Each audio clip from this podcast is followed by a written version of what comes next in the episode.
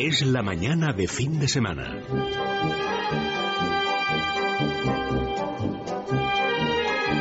La hora de motor 16.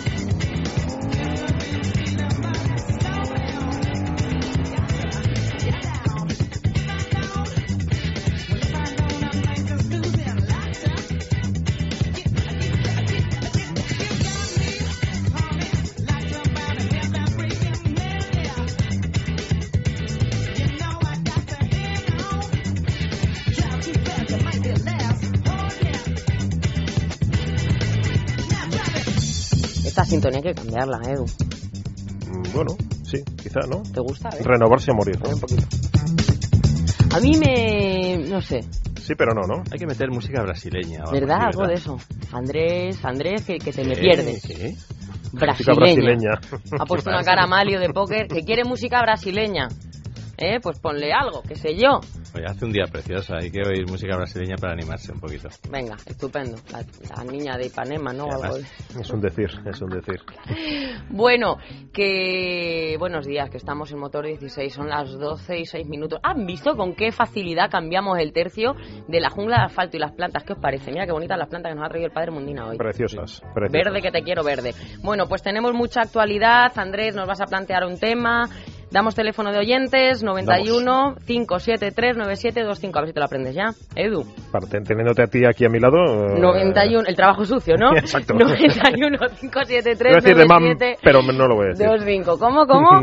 No, me, me voy a, me voy a callar. Venga, Calla. estupendo. Calla. Calla, Eduardo. calla. Bueno, que nos vamos a ir con las noticias. También la DGT, el tiempo no es tan eh, traicionero como la semana pasada, pero ha habido Está variable, está variable, ¿verdad? Sí. las nieblas, las lluvias, las nieves, que no han sido tanto. Yo creía, iba, iba, va a nevar en Madrid. Y- Bueno, no ha sido tanto en Madrid, por ahí arriba. Ya, pero es que decían que iba a nevar. Y claro, Aún yo así, me los atascos han dije, sido- Eso los atas- decir el paisano, Los Goyo". atascos han sido kilométricos. No, no ha hecho falta más. Caen cuatro gotas de todas maneras, Eduardo, y nos volvemos locos. Eso hay que Mm. estudiarlo un día. ¿Las leyes de Andrew lo han estudiado eso?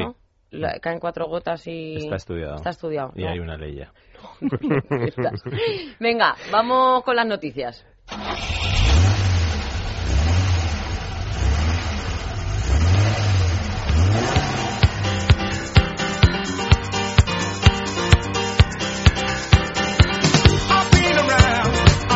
Cierto, yo eh, recomiendo a nuestros oyentes que no se pierdan el tramo final del, del programa porque vamos a intentar a- vamos a intentar tener a uno de los campeones del último Dakar. Vamos a dejarlo ahí. Vale. Vamos a dejarlo ahí. El Dakar Pero ha dejado el pabellón alto. vamos a vamos a tener efectivamente a uno de los eh, participantes, a uno de los integrantes de esa caravana que ha dejado el pabellón mm, francamente alto. Yo recomiendo que no se lo pierdan. Mientras tanto, vamos con esas efectivamente noticias de hoy sábado. La primera de todas. La Comisión Europea presenta un plan para promover el uso de combustibles limpios en la Unión, en los países de la Unión Europea miembros. La Comisión Europea ha anunciado un paquete de medidas para promover el uso de combustibles limpios como el hidrógeno o el gas natural licuado en la Unión Europea con la construcción de puntos de recarga o repostado adecuados para, por ejemplo, pues el coche eléctrico del que tanto hablamos. El plan establece objetivos de obligado cumplimiento para los países. Esto es fundamental, de modo que se desarrolle un nivel mínimo de infraestructuras para estas fuentes de energía alternativas. En el caso de España, eh, la Comunidad eh, Económica propone que se establezca un mínimo de 82.000 puntos de recarga de aquí a 2020 frente a los 1.356 que ya están operando. Pero la infraestructura me parece bastante coherente. Básicamente, ¿no? Siempre hemos dicho en este programa que la popularización de los coches de estas tecnologías, provistos de estas nuevas tecnologías, depende no solo de la evolución de la propia tecnología en sí, sino también del incremento de puntos de suministro. Esto es obvio, ¿no?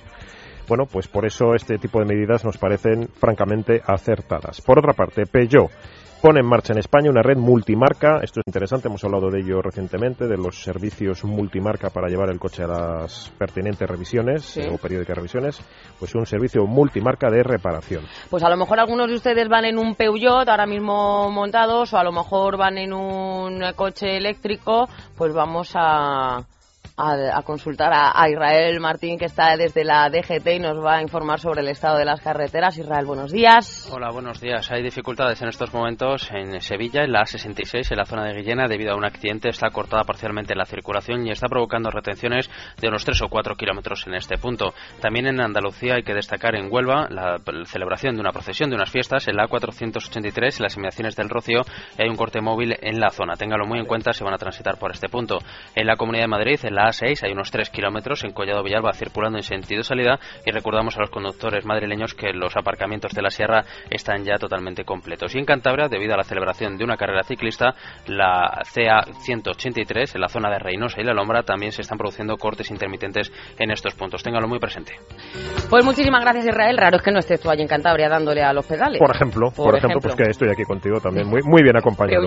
Bueno, pues sí, decíamos que Peugeot eh, pone en marcha en España una red multimarca de reparación y asistencia, servicio, eh, que por cierto ya opera en, otros países. Pues la marca francesa ha anunciado la puesta en marcha de Mota Quip Car Service, una red multimarca para el mantenimiento y reparación destinada a vehículos de 5 y más años tras su lanzamiento en Francia. Este nuevo servicio se pondrá en marcha a lo largo de 2013 aquí en España país con un parque automovilístico que se caracteriza por ser uno de los más viejos de Europa, esto es de lo que presumimos los españoles, con una edad media de vehículo, fíjense, de, de 8,8 años, pues ya casi los 9. Dos tercios de este parque tiene una antigüedad de 5 años o más y las previsiones para los próximos años señalan un mayor envejecimiento. Pues sí, Peugeot es la primera marca que se ha decidido a entrar en este sector, ¿no? en este tipo de servicios que debido a la crisis económica, pues cada día tienen más interés para el usuario. Ya lo hemos hablado, insisto, recientemente en otros en otros programas. Seguro que no será la única la única marca eh, que entre, que dé este paso. Andrés. Y como era de esperar, el Ejecutivo ha decidido prorrogar el plan PIBE, lo cual es una muy buena noticia. En este caso, en la nueva fase, eh, va a estar dotado de 150 millones de euros, es decir, el doble del programa inicial, lo que va a propiciar la compra de unos 150.000 coches o más o menos. Además se amplía con 40 millones más para furgonetas en un plan que se llama Plan Prima, Prima Aire y ahora mismo pues el caso, cambian un poco las condiciones eh, porque el coche antes el coche que se debía entregar para chatarrar tenía que tener 12 años en el caso de que fuera turismo y 10 en el caso de que fueran con, vehículos comerciales y ahora pues va a tener que tener 10 años o más o 7 años para comercial. Vemos que se suavizan esas condiciones, son, son más favorables. Como hay que pensar que el plan PIB inicial ha generado una recaudación fiscal de 296 millones de euros que, se, dice, que se dice pronto. Para una inversión de 75, es decir, las cuentas han, han salido ampliamente. Y en total un impacto económico total de 930 millones de euros. O sea que y además ha servido pues, para mantener o generar unos 4.500 empleos, contener el IPC, en fin, que yo creo que el, son es un negocio redondo. Son, claro, efectivamente, son, son números que cuando se recela de este tipo de, de subvenciones públicas, y hay mucha gente, no falta de razón, al menos a priori, que cuestiona eh, la idoneidad de subvencionar unos sectores y no otros, bueno, pues ahí están los números. Es que hay poco más que discutir.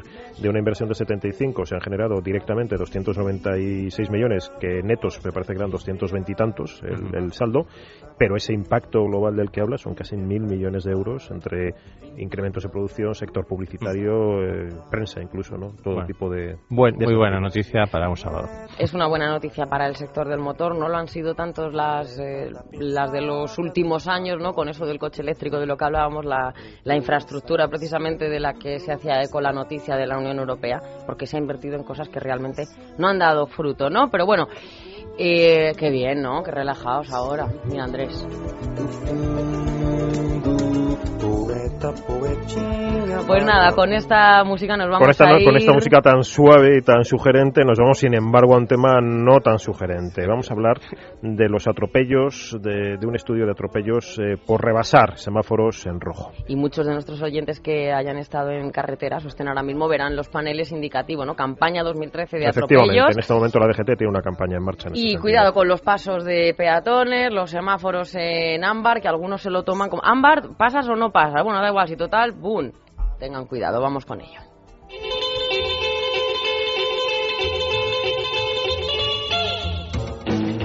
La hora de motor 16.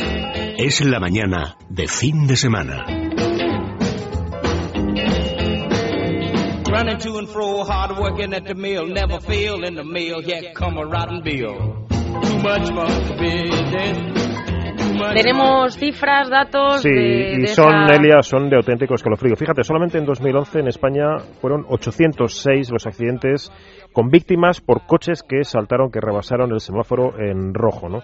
Bueno, pues una infracción que puede atribuirse en torno al 4% de los accidentes eh, mortales. Es, es francamente, francamente gordo el tema, ¿no, Andrés? Sí, eh, según un informe de la OCU, de la Organización de Consumidores, eh, hecho en 36 ciudades con más de 100.000 habitantes, el 63% de los conductores no respeta un semáforo en rojo. Y eso es no grave. Es alarmante, siguiente, es alarmante. Porque, bueno, en Madrid, 7 de cada 10 se saltan habitualmente la luz roja.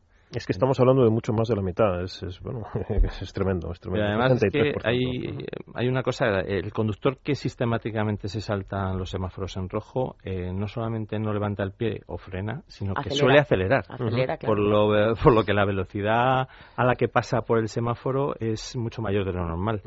En este sentido, mm, hay estudios que, que dicen que a 20 kilómetros por hora el 4% de los atropellos son mortales. Eh, este eleva este porcentaje se eleva al 9% al 30, a un 25%, a un 25% a los 40 kilómetros por hora y a 50 kilómetros por hora el porcentaje de perder la vida es un, de, un, de un 83%. Fíjate que estamos hablando de 50 kilómetros por hora, que a la mayoría de los conductores nos parece una velocidad nimia, ¿no? No, Eh, claro, de pero- estar poco menos que rodando el coche sin, sin mayor. Hay otro dato aquí: cada 12 minutos un conductor se salta en Madrid un semáforo. Sí, sí, sí, eso además Caray. lo, lo vemos cuando vamos conduciendo cada vez. Lo que pasa es que ya, yo creo que ya está dando hasta miedo cuando a, para- a ti se te pone la luz verde antes de arrancar ya, en- sobre todo por la noche, sobre todo en fin de semana. Yo creo que la gente ya arranca mm, un poco asustada, mirando a todos los lados por si alguien se ha saltado el semáforo. No, pero de todas maneras es lo que digo, que cada vez eh, pues la gente se salta, ¿no? Más semáforos en rojo. También eh, se han puesto muchos, no sé, son radares, ¿no? En, en semáforos. No, no son radares, son unos de- cámaras. eh, sí, ellos se llaman, eh, es un fotorrojo se llama. Sí. Y es que te hacen una foto cuando te saltas eh, el semáforo. en rojo. Mm. También importante en esta campaña lo que le toca a los eh, peatones. Cuidado con este tema, ¿no? Porque también hay peatones Bueno, que casi se lanzan. Es que hay multa para los peatones que cruzan mal. Eh, Mira que te miren, creo Mira, que se a, llamaba te voy a decir la una campaña. cosa, por si la gente no lo sabe, para que tenga más cuidadito. Eh, si te saltas un semáforo en rojo, te ponen 200 euros de multa, pero pierdes cuatro puntos del carnet.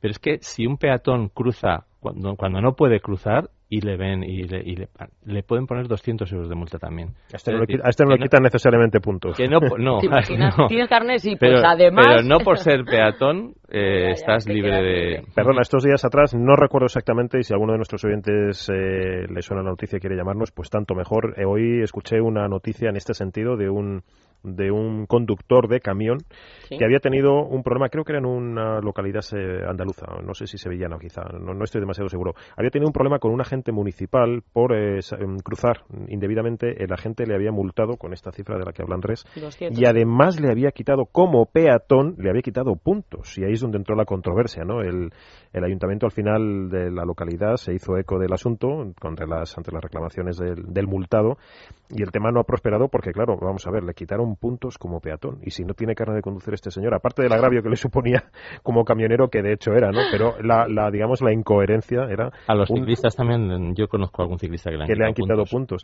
Pero fíjate, un peatón puede o no tener carne de conducir. Por ir hablando tremendo, ¿no? por el móvil también a, Sí. a los ciclistas. De todas maneras, eh, ha- hay que decir que afortunadamente eh, muchas marcas están trabajando eh, para solventar el tema este. Los de- airbags de... No, No, eh, ¿no? están, eh, por ejemplo, Mercedes en el nuevo clase E que han presentado ahora mismo en Detroit va a ser el primero, el primer Mercedes que lleve un sistema que va a activar el freno de emergencia cuando detecte que va a haber un peatón en el camino que llevas y que puedes atropellarlo porque no levantas el pie ni frenas.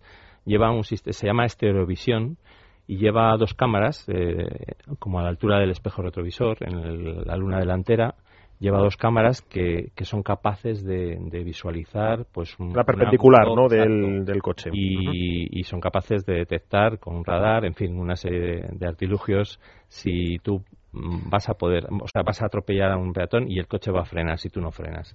Entonces, es- eso ya, Mercedes ya lo tiene listo, pero además trabaja en ello General Motors también con un sistema que se llama Wi-Fi Direct, eh, que va a detectar por medio de Wi-Fi. Cuando esté ya más eh, generalizado todo el tema de que todo el mundo lleve los smartphones eh, con el Wi-Fi activado y tal, mm, va, se va a generar una señal y mm, también eh, los, los, todos los coches de General Motors van a detectar si, si, si tú puedes atropellar a, y, se va a activar el freno. Me resulta, ahora seguimos con esos datos, pero me resulta, Eduardo, curioso cómo hace unos años la cifra de, de siniestralidad no era tan alta, ni siquiera ni por atropellos, ni en carreteras o por. Y sin embargo, fíjate ya que curiosamente en este tema del que estamos hablando, Andrés, hemos ido a mejor. Curiosamente, ¿no? Sí, porque mm, ha disminuido. En la zona urbana han disminuido. Por ejemplo, en 1989 en zonas urbanas hubo 503 muertos y sin embargo en 2010 278. O sea, si ves un poco la progresión, ha ido mm, progresivamente ir a, disminuyendo. disminuyendo. Esa tecnología también, bueno, ayuda. Decía yo lo del airbag para peatones, que son algunos coches ya lo... El Volvo V40, del que hemos estado hablando mm, en, distintas ocasiones, presentación, la prueba luego que hizo Juan Carlos eh, González de una de las versiones diésel, efectivamente estrena el primer airbag destinado a salvaguardar en lo posible los peatones. puede amortiguar el golpe del peatón? Pues fíjate, uno de los problemas eh, más graves que hay en un atropello es el impacto contra el parabrisas. Y lo que se trata de, hacer, ah, también eh, por el borde de ataque frontal del vehículo, pero lo que se trata de hacer con este tipo de, airbags, Andrés, pues es suavizar el plano en el que el peatón impacta. Muchos fabricantes ya habían trabajado en el tema de eh, cuando un, vehículo impacta contra una persona, unos sensores lo detectan y entonces levantan el capó unos, unos centímetros para que eh, al, eh, al, impactar la persona, la cabeza o el, el torso de, de esa persona, de, ese peatón contra el capó, pues haya como un hueco disponible libre ahí para que amortigue un poco el impacto. Eso fueron los primeros pasos y ahora Volvo efectivamente, como dice Eduardo, ha dado el siguiente paso que es eh, poner un airbag bastante grande. ¿De dónde sale el airbag? Sale de como la parte donde entre el donde termina el parabrisas y el capó. Y, se inicia el capó. De ese tipo de coches de los que habla Andrés que elevaban el capó, pues Citroën C6, C6 por ejemplo, me viene a la cabeza. No sé si Ford Focus tenía o Ford Mondeo tenía algo por el, por el estilo y efectivamente este Volvo eh, extrae eh, automáticamente esa bolsa salvavidas, vamos a decir, del borde de, o de, digamos, de la conexión capó-parabrisas. Eh, Eduardo, ciclistas también, que tengan cuidado, la mayoría suelen ir bien equipados. Eso, de eso vamos a hablar otro día. De los, peatones, que vemos en carreteras secundarias, peatones andando por las vías y nada, en un arcén de, medio metro y jugándose la vida como No, y aparte que los ciclistas en Madrid los ves saltarse los semáforos por la noche sin luces y luego hablan mucho de que hay que tener cuidado, de nos echan la culpa a los que conducimos coches, de, muchas cosas, pero que respetemos, realmente ellos tendrían que tener bastante más cuidado y bastante ir bastante más equipados y, respetar como nosotros. Perdóname, a mí la mayor bronca que me han echado en la calle fue un ciclista porque estaba invadiendo el carril bici sin querer y fue ahí en la calle O'Donnell, sabes que hay un, carril, bici, pues nada, estaba un poco, no demasiado, bueno, bueno, bueno, casi se paró con la bici, que vas por el carril bici, digo, madre mía. La verdad es que el, ¿eh? ciclismo, el ciclismo en España todavía no tiene, hay, dos matices desde mi punto de vista, el, ciclismo en España quizá no tiene por parte de los conductores y de los usuarios en general el reconocimiento en cuanto al riesgo que implica y la, fragilidad del ciclista en sí, porque esto, esto mismo que comentas del altercado que tuviste en la calle Donel, por ejemplo, en Berlín es impensable eh, que alguien invada, un carril ciclista. Porque es que además el ciclista no concibe que nadie lo vaya a hacer. En Berlín los ciclistas son los amos. señores, nadie, concibe como ciclista, nadie concibe como ciclista que, que, se te vaya a cruzar un peatón por un carril bici como aquí ocurre, ¿no? Que en la práctica... Yo creo que en Berlín es como en Barcelona con las motos. En Barcelona tú en verano o en primavera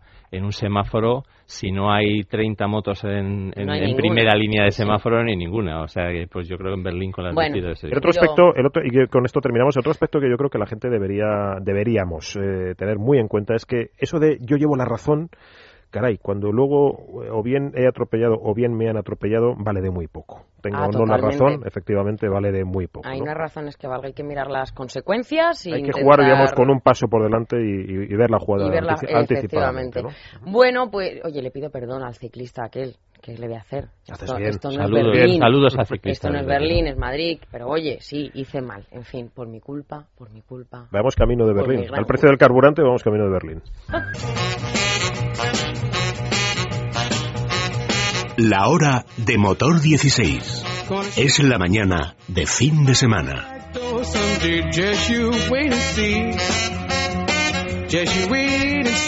Estaba pensando, Elia, que hoy no hemos eh, anticipado, no hemos anunciado nuestros contenidos a los oyentes, de modo que es un programa, es un programa sorpresa. Ni siquiera hemos arrancado. Bueno, hemos arrancado las bravas, pero bueno, es un programa sorpresa, de contenido sorpresa. Bueno, hemos hecho lo de Nani Roma. ¡Ay! Me, me he columpiado. Era Nani Roma. No, había dicho, y efectivamente, que teníamos, que teníamos, que teníamos un, un invitado estupendo ahí en la recámara. No, ¿Qué os pensáis? Que se me ha escapado. Era Nani Roma. Era Nani Roma. Vamos dando el contenido. Esto es improvisación. Vamos esto dando, es la esto es la radio, esto es el directo. Vamos dando el contenido en pequeñas dosis. Bueno, y dentro de y dentro, efectivamente, Es esto es radio. Bueno, y dentro de esos contenidos eh, que vamos desvelando poco a poco, pues vamos con un coche que no por pequeño, bueno, esto es una fiera del coche que vamos a hablar, no por pequeño se queda manco, ¿no?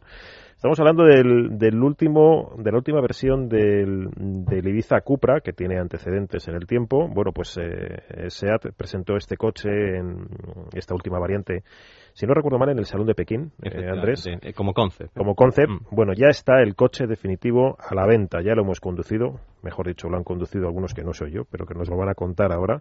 Y por lo visto, Andrés, cosa fina, ¿no? Buah, es, eh, es lo más divertido, bueno, de los más divertidos que, que he conducido, porque además es que es agradable de conducir.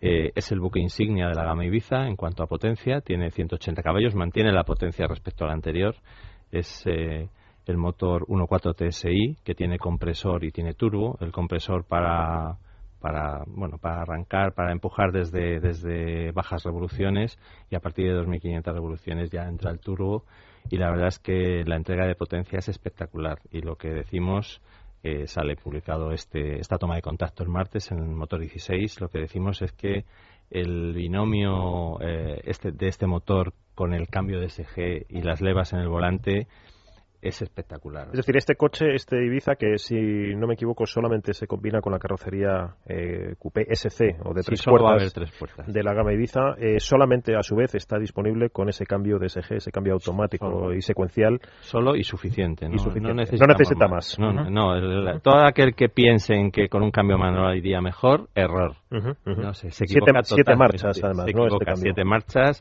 no va a haber versión turbo diésel y, y la verdad es que mm, es espectacular. Para sentirse piloto, vamos Mira, a decir, ¿no? yo comienzo diciendo en, el- en la toma de contacto que el primer Ibiza Cupra en de 1996 nacía con un motor 2 litros 16 válvulas de 150 caballos y que a muchos les puede parecer que la escalada de potencia de, en 17 años haber ganado solo 30 caballos pues que puede haber, que es que es muy poco eh, joder, pues tenía que tener ya 300 pues no en, estos segmentos en este segmento en concreto es una tontería subir tanto de potencia pero lo que hay que hacer es ganar en la calidad de los caballos y la verdad es que SEAT, con la ayuda del, del grupo Volkswagen, ha conseguido, pero con creces, porque el motor este 1.4 TSI es suave, bueno, tiene su sonido deportivo a partir de, de 2.000 vueltas, pero es suave, progresivo y, y ya te digo que con el cambio de SG es espectacular cómo va. Mm, han, Anda, entiendo que el coche anda mucho. como no han apretado, no han tocado el turbo, no han, sin embargo sí que ha habido modificaciones, no ha habido desarrollo, en los desarrollos del cambio tampoco han hecho nada, pero sí que han, han revisado un poco la gestión del motor. Entonces, eh, ha mejorado un poquito la aceleración, pasa de 0 a 100 de- en vez de 7 a 2 como antes a 6,9. Eh, y el consumo lo han reducido de 6,4, el consumo homologado de 6,4 a 5,9. Pero, Pero que nadie se llame Te iba a engaño. decir que un coche de 180 caballos como este, eh, ese consumo, eso que es teórico, Bueno, real. ver, eh, como siempre, pues son demasiado optimistas los consumos de las marcas. Eh, quien piense que se va a comprar un Ibiza Cupra y va a consumir 5,9 litros a los 100 de media, pues ya se puede ir olvidando. Pero sí que es verdad que en carretera, eh, yendo en séptima a puntita de gas a 120 y por ahí, pues bueno, vas Hombre, a tener claro. un consumo seguramente más bajo. Pero este es un coche que te pide marcha, es un coche que te incita a ir deprisa, a pisarle. Estás pisarle- fomentando la velocidad en carretera. no, sabes, no, no, no, no, no, no, no, no te- no, yo no, eh, este, este coche empuja desde cero, es Ya, decir, ya, ya. a 20 puedes estar sintiendo las mismas sensaciones que a 180. Yo no te estoy diciendo que haya que correr, pero tú Yo- te metes en una una pregunta. carretera de curvas empiezas a usar las levas en segunda, en tercera. Y te, sientes piloto, vamos a decir, ¿no? y una, una, pregunta, Andrés. Vas divirtiendo, pero Una pregunta que yo suelo hacer en, en, este tipo de coches a la gente que habéis tenido un contacto, sobre todo más o menos inmediato. ¿Es un coche difícil para la gente que no tenga dotes? de Carlos Sainz o de Pedro de la Rosa? no es difícil para nada. Eh, tampoco quiero, a ver, a ver si quiero, como dice Leo, no solamente estoy transmitiendo que la gente corra, sino que además vaya ahí. Eh, es un coche fácil de conducir, eh, es un tracción delantera potente, pero tiene un control de estabilidad, tiene un control de relación, tiene un autoblocante electrónico. Chasis muy, muy estudiado, buenos frenos, entiendo. Yo creo que estos coches cada vez, aunque son más sofisticados, son muy intuitivos.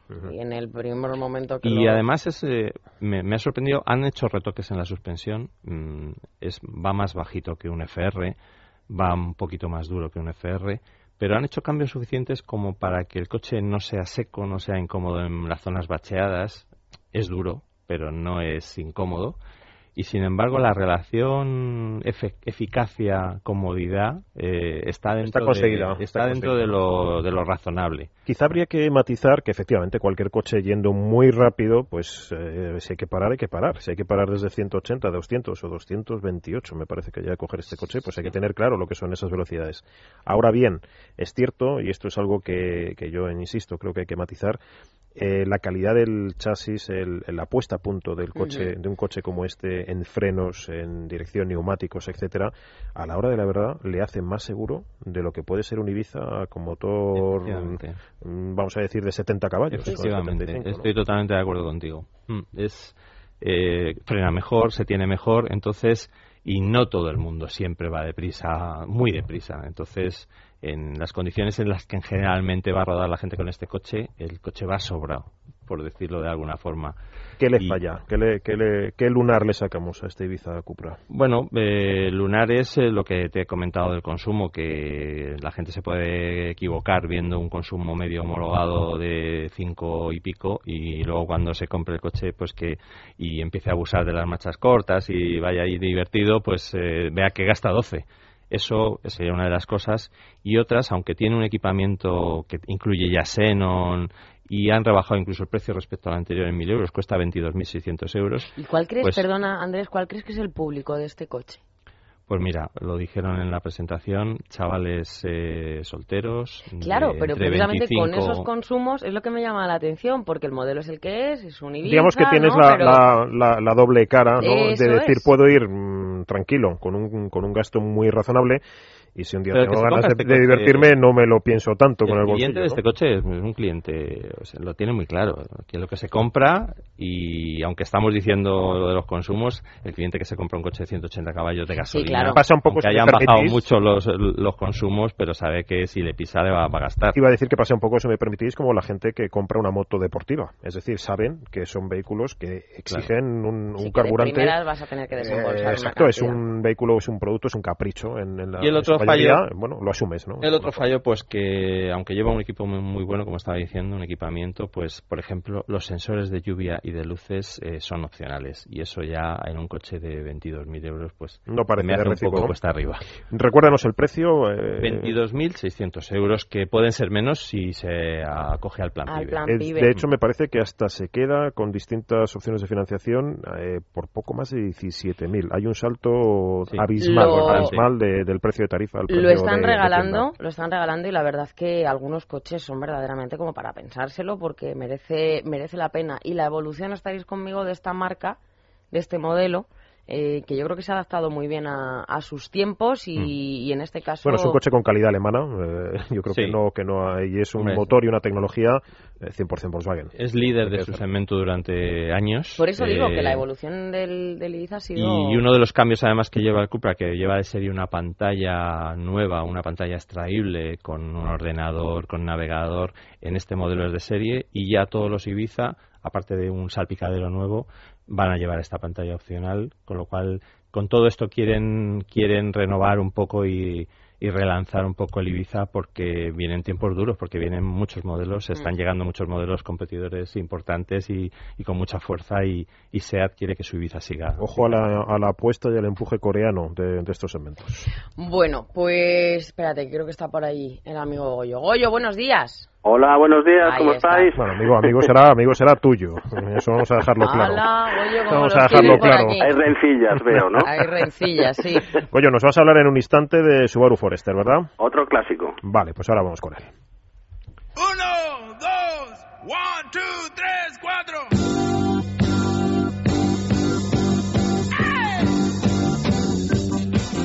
La hora de motor 16.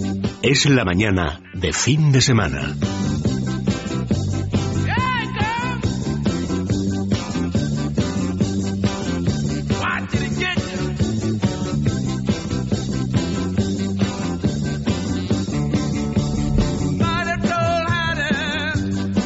Bueno, pues sí, estamos con ese. No, se pueden imaginar, tendrían que tener que, hacer. Esta gente de, de, Libertad Digital van a tener que hacer el programa también por televisión para ver cómo se ha puesto a bailar Elia pero bueno, que haber una webcam. Tendría, efecto, no, no, es que como igual que hacen el programa de nuestros compañeros, por ejemplo, de Federico Jiménez Los Santos, de Luis Herrero, de César Vidal, pues un día va a haber que animarles a que hagan también la hora de Motor 16 por televisión, porque no se pueden imaginar el disfrute de ver a Elia, de ver a Elia bailar al, ritmo de la música. Bueno, estamos, estamos con ese, con ese Subaru Forester y estamos con Goyo Arroyo, que ha tenido ocasión de, meterle mano con, con ganas. Eh, Goyo, ¿qué nos cuentas de esta nueva generación Forester? Pues eh, vamos a ver, eh, es un modelo que lleva dando guerra, fíjate, desde el año 97 en ellos. En sus, distintas, en sus distintas generaciones. Claro, eh, ahora pues afronta la cuarta generación, que bueno, es una actualización profunda de la tercera. Subaru es una marca de, fieles, ¿no? De, tifosis incondicionales, ¿no? Y hay dos, dos rasgos que, que marcan el ADN y que son innegociables en esta marca, que son la tracción total simétrica y los motores boxet, ¿no? de cilindros opuestos que, bueno, pues permiten tener un menor tamaño y un centro de gravedad más bajo para, para mejorar la Porque Van, situados, para explicarlo a nuestros oyentes, a la gente que no entiende tanto de ello, eh, van situados, digamos, más bajos, ¿no? Y eso contribuye a, una mejor dinámica, a, un, centro de gravedad, más bajo. Y repercute. Bueno, pues el Forester, lógicamente, eh, esos rasgos los siguen conservando el nuevo modelo, pues eh, eh, ha crecido, ha crecido a lo largo, a ancho, alto, eh, bueno, ya llega hasta los 460 metros de longitud. También ha ampliado el maletero hasta los 505 litros. Es decir, si me permites, estamos mm. hablando de un todo camino medio. 460, mm, pues un poco, vamos a decir, por situar a la gente también en el tamaño de lo que sería un Toyota RAV4, por ejemplo. RAV4, Ford Kuga, ese tipo de vehículo.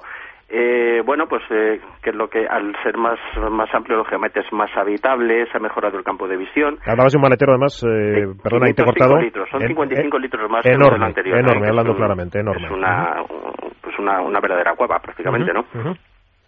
El diseño, pues también se ha actualizado. Eh, llama la atención que hay dos, hay, hay dos caras diferentes, ¿no? Porque se ha apostado por, por montar dos paragolpes, uno más suave, digamos, más estándar para los, prácticamente los modelos más eh, modestos, digamos, y otro más deportivo, más agresivo, que es la versión más potente de la que hablaremos ahora a continuación.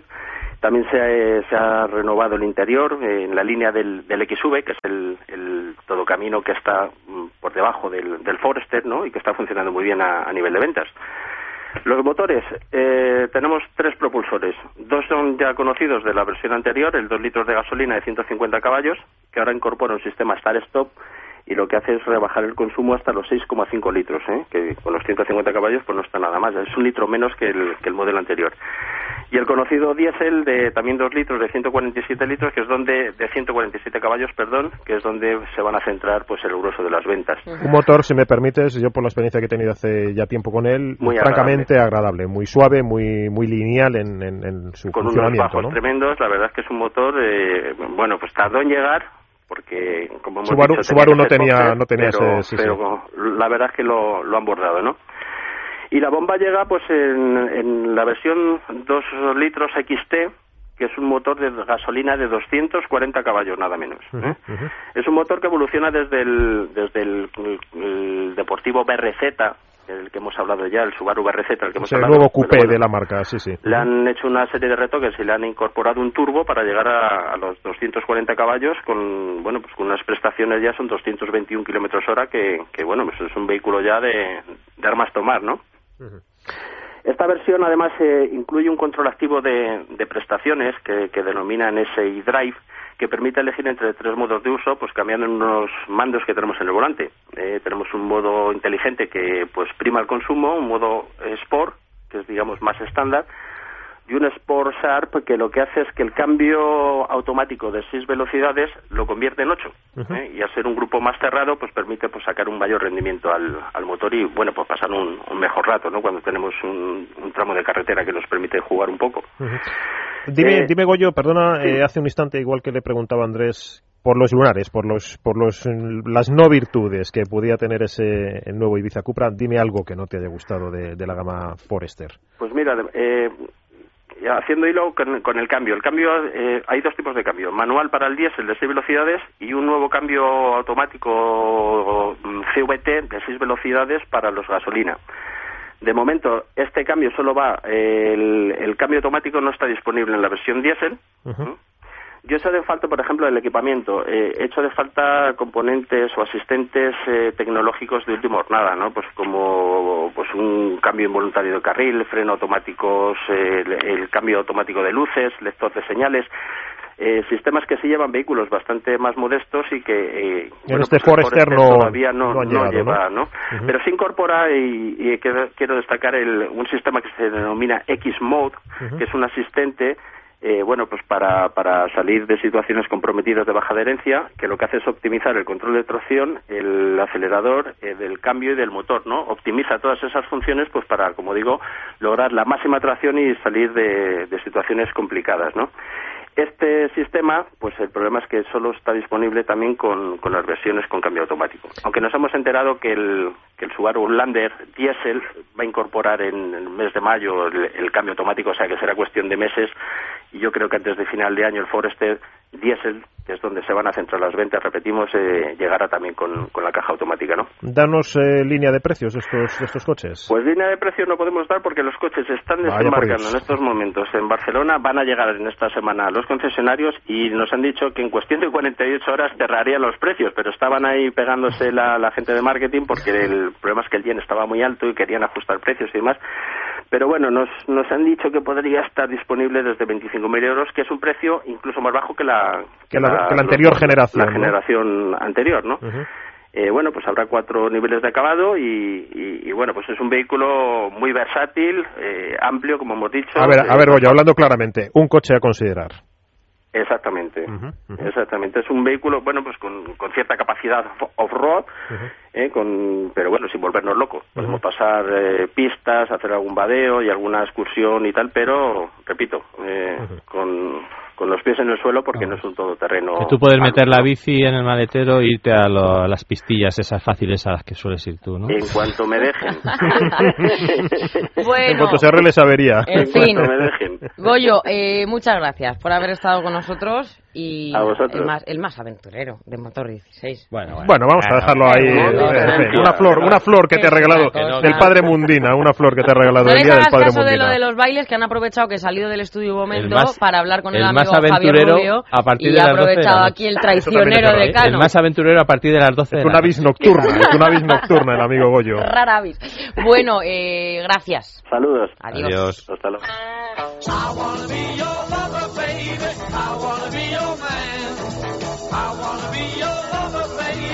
I wanna be your man. Love you like no other, baby.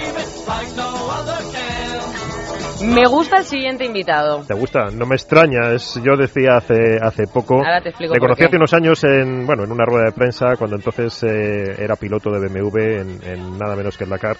Y yo, a mí me maravillaba un tipo capaz de mover una moto y saltar de la forma que hacía por, por entonces realmente desierto africano en el Pues Dakar sí. con, con un cacharro de 200 kilos. Aquello era tremendo. Estamos hablando de, de Nani Roma, al que ya se lo damos. Nani, buenos días. Hola, buenos días. Y también, eh, bueno, nuestro especialista en deporte, Javi Rubio. Javi, buenos días. Buenos días. Bueno, ¿cómo pues tenemos nada menos que a Nani Roma con nosotros hoy. Yo decía, Javier, que me gusta el invitado de hoy, Nani, buenos días.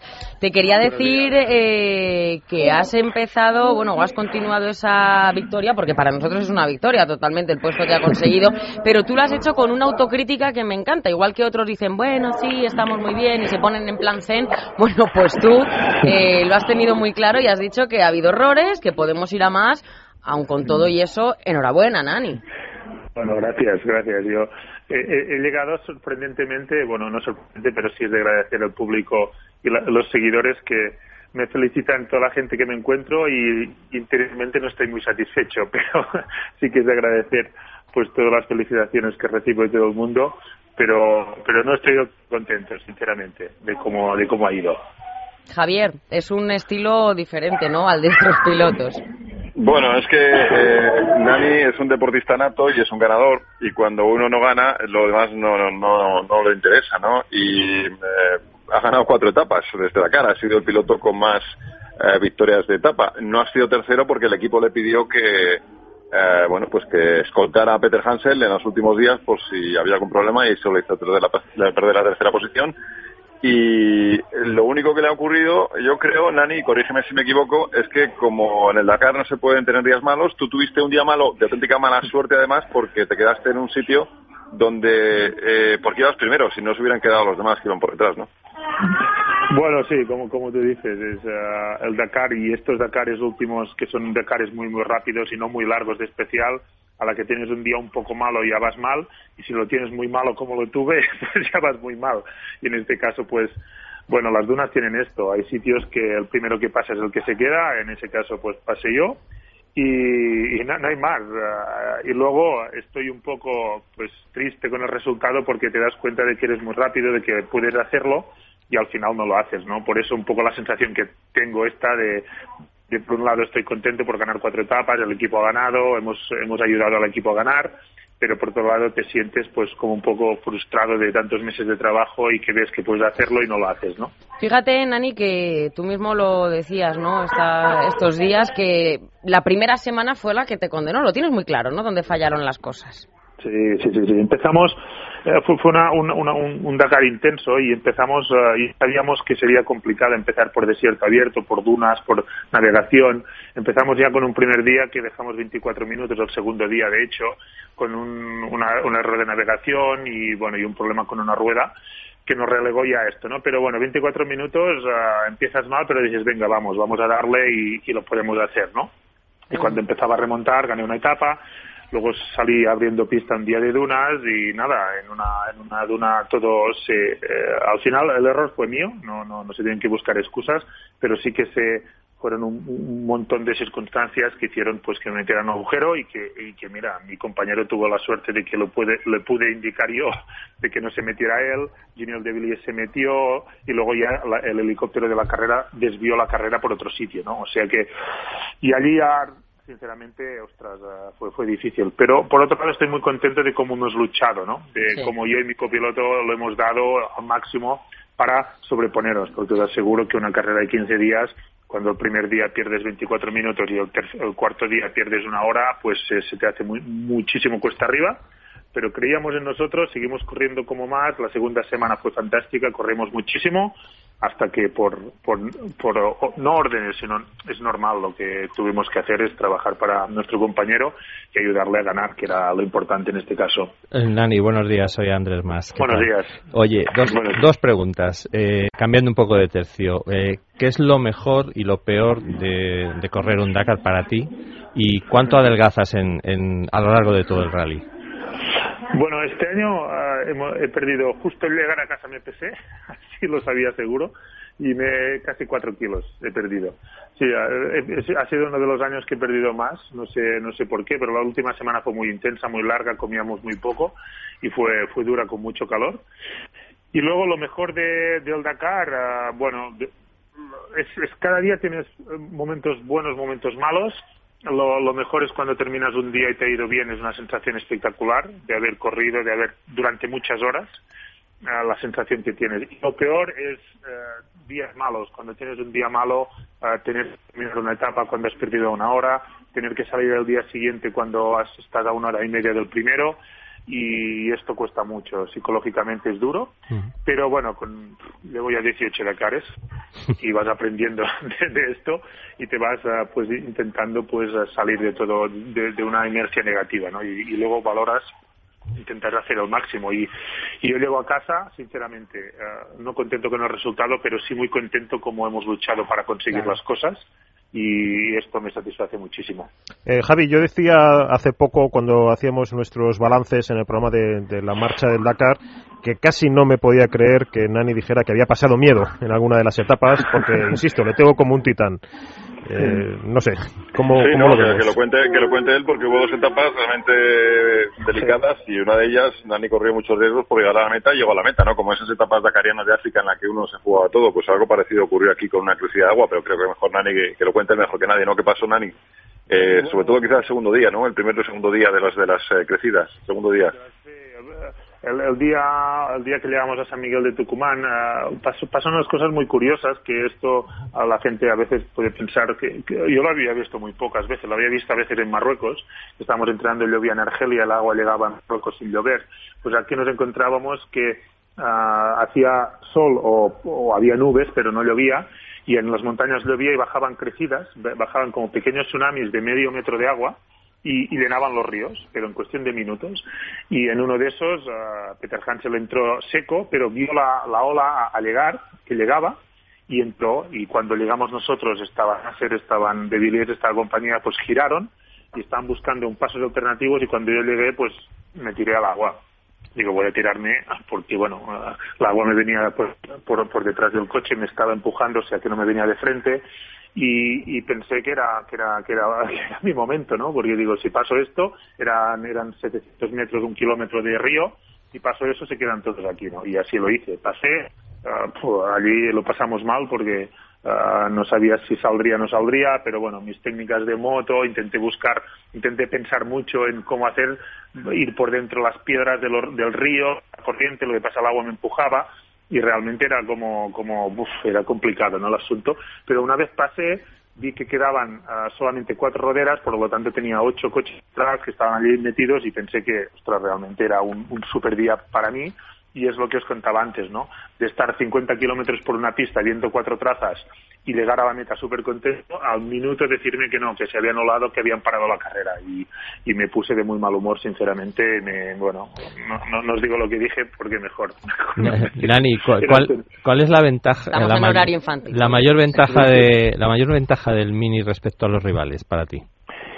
Bueno, es un coche realmente muy, muy, ah, muy duro. Es un coche que no hemos tenido ningún problema mecánico. Es un coche que es robusto ah, y nos gustaría por esto que las etapas fueran más largas, ¿no? Porque vimos, por ejemplo, la etapa de, de San de Tucumán a Córdoba, que es una etapa muy larga, una etapa de World Rally Car de pista, pero pasaron muchas cosas porque la gente a partir de es estadísticamente y, está claro, a partir de tres horas, cuatro horas de conducir, la gente baja su nivel, hacen muchos errores, los coches, las mecánicas sufren más, ¿no? Por lo tanto, el Mini es un coche muy robusto, es un coche que a nivel de potencia, suspensiones, pues estamos un poco por debajo de los rivales de los buggies, pero en cambio, pues ah, es un coche que está muy probado y que funciona de maravilla. El motor de BMW funciona de maravilla, es un coche robusto. No, no, no, de hecho, los siete coches que salimos hemos terminado los siete del equipo.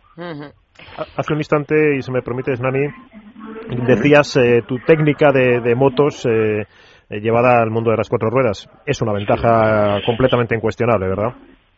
Sí, sí, sí, realmente te, ayuda mucho. También es verdad que no todos los pilotos de motos que han corrido a un buen nivel han sido capaces de correr bien en coche, pero una vez tú coges la técnica y eres capaz de ir rápido en coche, te ayuda mucho, ¿no? El ejemplo del otro día en el río. Yo me acuerdo, yo estaba dentro y lo único que hacía era mirar la- las puntas de las piedras, seguía el cauce del río perfecto, porque esto en moto, cuando te metes en un río, lo que no vas a buscar son los, los sitios profundos. Claro. Lo que buscas es ver las piedras, ¿no? Y en este caso, pues pensaba, va, como la moto, como la moto, busca, busca las piedras. Iba buscando las piedras porque sabía al menos cómo, el- la profundidad del sitio, ¿no? Y Eso esto me da- ayudó. Sí, te ayuda mucho. Eso te da una buena experiencia, sin duda alguna. Sí, sí, de sí, todas eh, maneras, bueno, pues eh, te damos la enhorabuena, insisto, nos gusta mucho la, la autocrítica que haces y bueno, pues sobre todo, yo tenía una dudita en un minutito que me queda, Nani, ¿el piloto te lo impone el equipo o lo eliges tú, o sea, el copiloto? El copiloto. Ah, normalmente ah, te lo propone el equipo, pero Sí. lo decides tú. Claro, porque imagínate que te toca con alguien que no, No, soportas y hacer no, un Dakar, favor, Javier Rubio, no. ¿qué te parece con alguien que no soportas? Imagínate, imposible. Eso tiene que ser durísimo. Bueno, Sí, no, yo- a, mí, a mí lo único que me gustaría por acabar es eh, recordar algo que alguna gente se puede olvidar, ¿no? Y es que hay muy pocos pilotos en la historia del Dakar que hayan ganado el Dakar en moto y que también puedan luchar por la victoria en el Dakar. Y Nani es uno de ellos, así que gane o no gane, yo creo que el hecho de que pueda hacerlo, pues eh, ya es una satisfacción, ¿no? Gane o no gane en coches, en moto ya lo tiene. Sí, sí, sí, bueno, sí, sí, sí, no, no, no es fácil. Y ya te digo, lo que pasa estamos eh, en España, estamos yo me acuerdo cuando empecé el Dakar y para ir rápido y terminando, que cuando empecé nadie había luchado para ganar en coches ni nadie había luchado o había ganado en motos, ¿no? Ahora estamos muy bien acostumbrados y nos parece que si ya no ganamos en coches, pero yo a veces también tengo que hacer la reflexión y decir, ostras, estamos luchando para intentar ganar en coches cuando nadie en la historia lo, ha hecho, Por lo tanto, creo que estoy satisfecho. Nani, muchísimas gracias por haber estado con nosotros, a recuperarse. Y Javier, mañana volvemos a estar contigo y si te parece repasamos la actualidad deportiva. Mañana más, claro. Venga, un abrazo, Javier. Bueno, que nos ¿Estás vamos. echando un ojo a las leyes de Andrew? Andrew, dime una, muy breve. muy breve, rápida. Venga. regla de Moore. Basta con que uno apure un poco el depósito de combustible, algo habitual en el conductor español, para que repentinamente desaparezcan del mapa todas las estaciones de servicio. Me ha pasado, efectivamente. Eh, pero una cosa que te entra unos nervios que dices que me pone cero y no veo ninguna gasolinera. Pasa, así que... Y está multado, además. claro que sí, está, está multado, efectivamente. Sí, ya te multan por todo, Andrés que nos vamos. ¿Cómo vas de historia, Edu? Pues tienes un libro aquí de, Juan Pablo Fusi. Historia mínima de España. que tiene una pinta estupenda. Pues estupenda. El libro de cabecera debería ser de, estudiantes. Estudiantes, comprar este libro, que está muy bien. Esta España nuestra. Ay, noticias y ahora volvemos. Las vendas negras sobre carne abierta. La hora de motor 16. Es la mañana de fin de semana.